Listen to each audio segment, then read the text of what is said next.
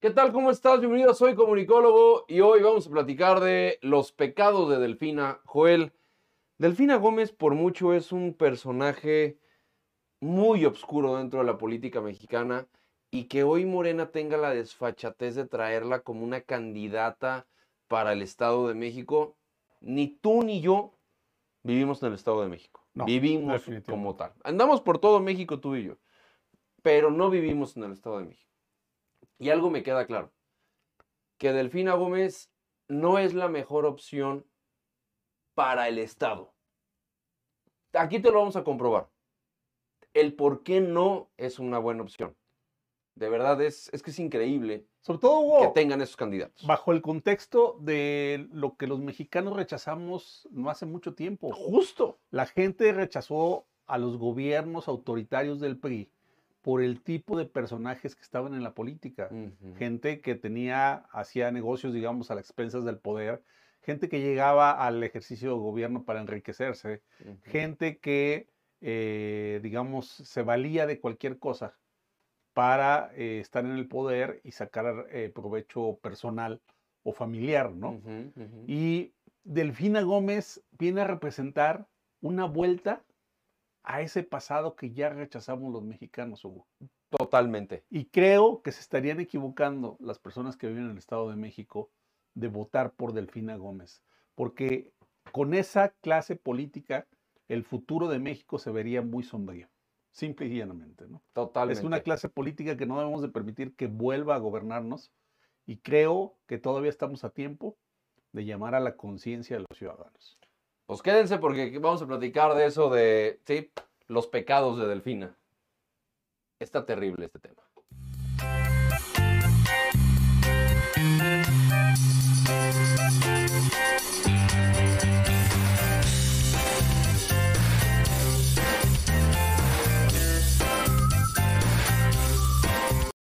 Oye, Joel, fíjate lo que te decías, tenías un punto súper importante.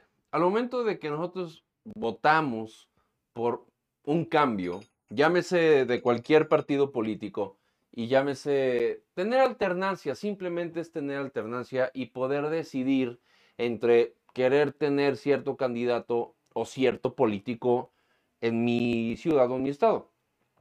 Pero al momento de que tú ves que esos personajes que ya rechazamos llegan de nuevo, pero canonizados de alguna u otra manera por una figura que sí es popular dentro de todavía de México, pero la historia nos ha marcado que han sido los peores.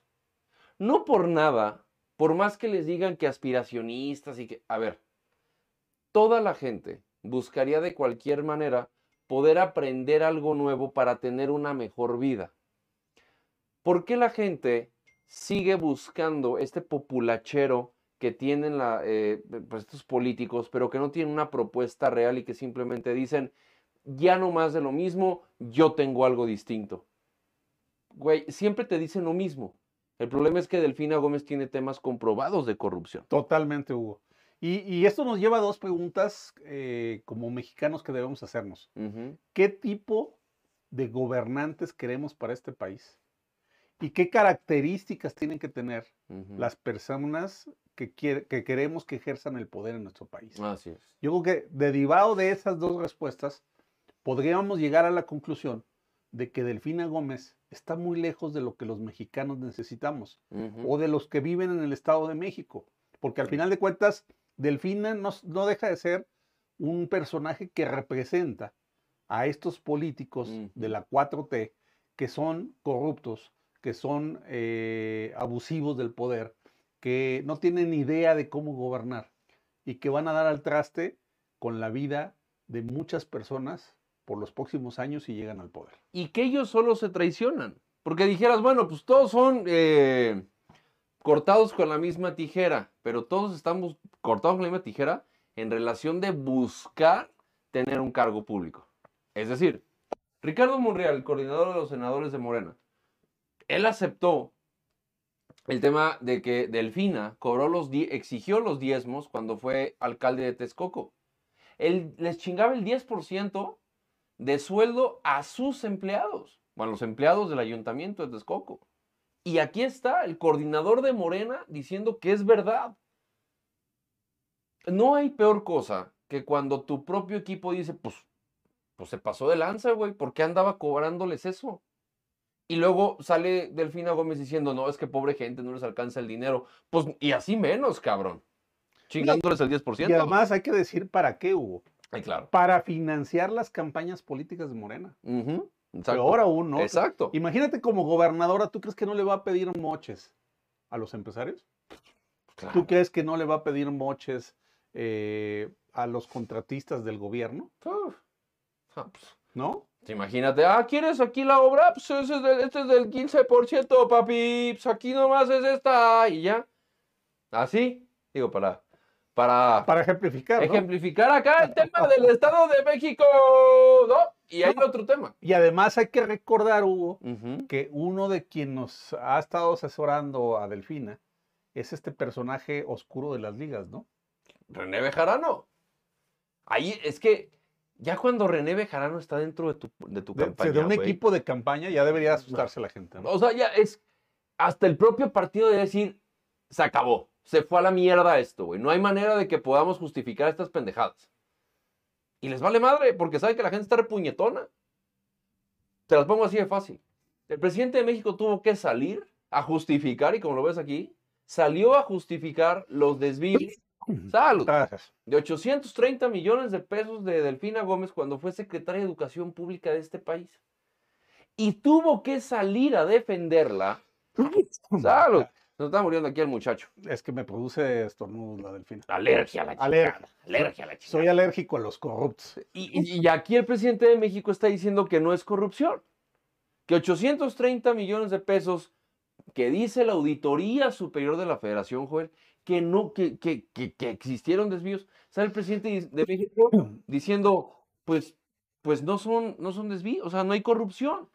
No, ¿Cómo, que, que es dinero que no han podido acreditar hasta ahorita, ¿no? Porque tiene que ver con pago, Hugo, de personas que decían que eran profesores y ya están muertas, ¿no? De pago a proveedores inexistentes, Ahí lo tienes. ¿no? Entonces, hay muchas cosas ahí que Delfina tiene ocultas en su manejo o su paso por la Secretaría de Educación Pública. Y bueno, si tú lo ligas con lo que fue su gestión en Texcoco, pues uno, uno va atando cabos de que este es un personaje que está ligado totalmente a la corrupción. ¿no? Ligado con el hombre en las ligas. Exacto. Totalmente. ¿No? Y, Y bueno, lo peor del caso, si están tan ligados, vamos a verlo, ¿no? viene un tema increíble. Porque viene el, el tema de que está eh, el, El Departamento del del Tesoro.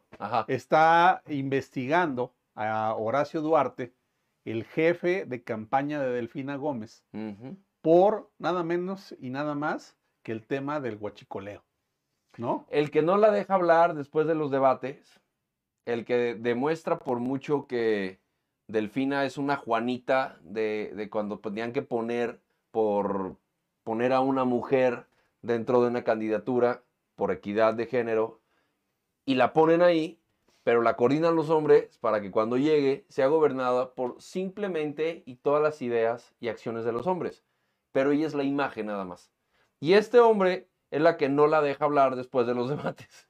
Y ahorita el Departamento del Tesoro tiene una investigación sobre él bajo el tema de un tuit de Pedro Ferriz de Col.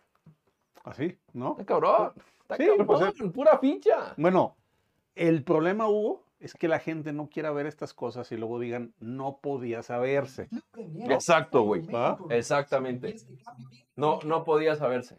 Es, es terrible, es terrible. Entonces, bueno, lo único que les podemos decir es que existen, por mucho, acciones dentro de la política mexicana que hay que saber, pero sobre todo hay que saber cuestionar para que, chingada madre, por primera vez, hagamos que los políticos se la piensen dos veces antes de lanzarse como candidatos, porque cuando sepan que hay una sociedad que los cuestiona y que les exige, ya nos vamos a eliminar de ese tipo de políticos. Piénsensela bien. No hay manera de que la gente pueda salir a votar por Delfina Gómez. Quiéranse tantito, cabrones. Sí, porque es este esquema autoritario, Hugo, de decir, como la gente nos vota, sin importar si somos corruptos, tontos, ineptos e incapaces, entonces ellos ponen cualquier persona como candidato. Así es. Ahí está el caso de Guadiana, por ejemplo, en Coahuila, ¿no? O sea, Ah, peor candidato no pudieron haber puesto, pero ellos creen que con eso iban a ganar. Claro, porque, ser- ¿No? porque dice sus chistecitos pendejos. Por amor de Dios. Entonces, de alguna manera esto, Hugo, yo creo que sí nos debe llevar a la reflexión. Claro. Vuelvo a insistir, Sí. de qué tipo de políticos queremos que gobiernen esta sociedad Ujú. y qué características queremos que tengan, ¿no? Y yo creo que es Claro. momento de pensar que tenemos que ir por políticos más probos, por políticos que tengan una visión de Estado, por Ujú. políticos que no piensen en enriquecerse a partir del sector público, Claro, por políticos que tengan una trayectoria intachable en su vida personal claro. y no personajes como Delfina Gómez que eh, pues tiene un pasado, tiene una, ahora sí que tiene una larga cola como los peguistas de antaño, ¿no? Eso es lo que... Este, este ejercicio es, es para que reflexionen su voto. Aquí lo importante es que salgan a votar. Salgan a votar. Pero cuestionen a las personas que van a, que, por las cuales quieren votar. Porque además Pero hubo, no mamen, Delfina Gómez. lo no hemos mamen. platicado en otros videos, pero en la medida que la- las personas no salgan a votar, gana el voto de la corrupción, Claro. gana el voto de la movilización, Sí. gana el voto de quienes son presionados con programas sociales para que acudan a votar. Entonces, ¿qué se necesita en el Estado de México? ¿Qué se necesita en Coahuila? Que vote arriba del 55% de los ciudadanos, que entre el 55 y 60% de los ciudadanos vayan y voten, y con eso es muy difícil que puedan ganar una elección ese tipo de voto. Pero si la gente no sale a votar, le da flojera el domingo ir a votar, eh, no encuentra razones para acudir a las urnas, lo único que va a suceder es regalarle el triunfo en automático a Morena, porque ellos tienen la capacidad de movilizar millones de personas porque los coaccionan, los presionan, eh, los tienen amenazados, etcétera, etcétera. O les compran el voto, ¿no? Así tal cual. Van a llegar y, ah, pues, ¿qué te vamos a quitar tu ayuda? Y o votas por Delfina o no. Y así. Se lo estoy ejemplificando porque tengo muy buenos amigos allá del Estado de México. que les mando un fuerte abrazo a todos mis carnales por allá. Así que, bueno, ajá. Ahí lo tienen. No voten. De verdad, hay mejores opciones. Creo que eh, hay que ser conscientes. No, no estamos jugando por un partido. No estamos jugando que hay temas comprobados de corrupción y que es la candidata. Y que está rodeada de corruptos.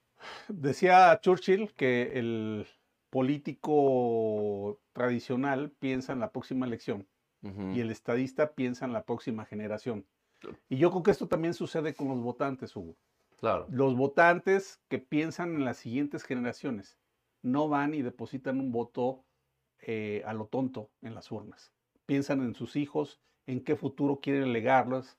Y yo creo que es momento de que ustedes reflexionen que no es el camino que lleva este país con López. Obrador y con su secta, Claro. eh, el camino que va a garantizarles a sus hijos un mejor futuro, Totalmente. ¿no? Totalmente. Pues ahí lo tienen. Salgan a votar. Salgan a votar. Y vean las realidades de cada candidato. Por Delfina no. Pero, la neta, no la caguen, cabrones. Por Delfina no, no mamen.